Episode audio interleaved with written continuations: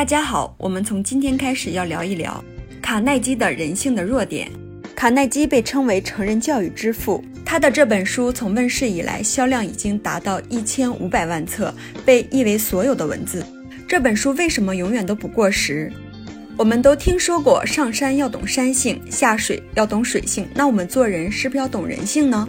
这本书就给予了我们能够透视人性的洞察力，还有根除人性弱点需要的处方。卡耐基认为，一个人的成功只有百分之十五是因为他的专业知识和能力，还有百分之八十五要归于他表达思想、领导他人。更重要的就是唤起他人热情的能力。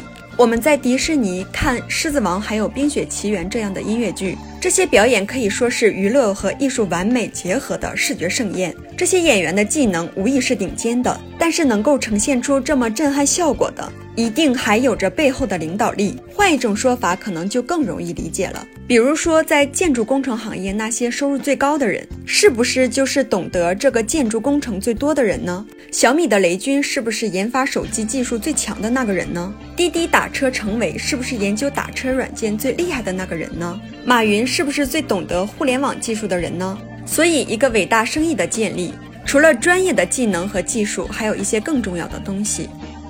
我们可以每个月用几千块钱，或者上万块钱，或者几十万块钱去雇那些工程师、会计师、律师、建筑师或者其他专业的技术人才。市场上永远都有这种人才的，是吧？但是一个人除了技术和知识之外，要能再具备一些发表自己想法的能力、领导他人的能力、激发他人热诚的能力，那么他的收入势必要成倍的增加。美国的石油大王洛克菲勒曾经在他事业非常鼎盛的时期说过：“应付人的能力也是一种可以购买的商品，就像糖或者咖啡一样。而我愿意付更多的钱去买这种能力。”而我也见到一些团队的领导者，他的口才非常好，也就是所谓的技能是很强的，但团队却非常散，人们都缺乏安全感，他们可能会觉得很奇怪。说自己的能力比起很多的人要强很多呀，那为什么自己的团队会出现很多的问题呢？是不是时运不济啊？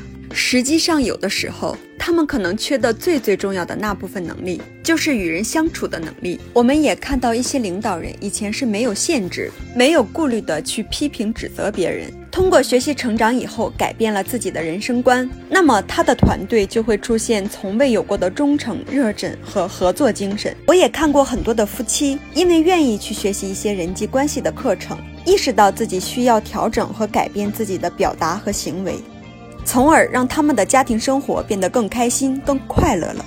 所以，我们建议大家多看看我们的视频。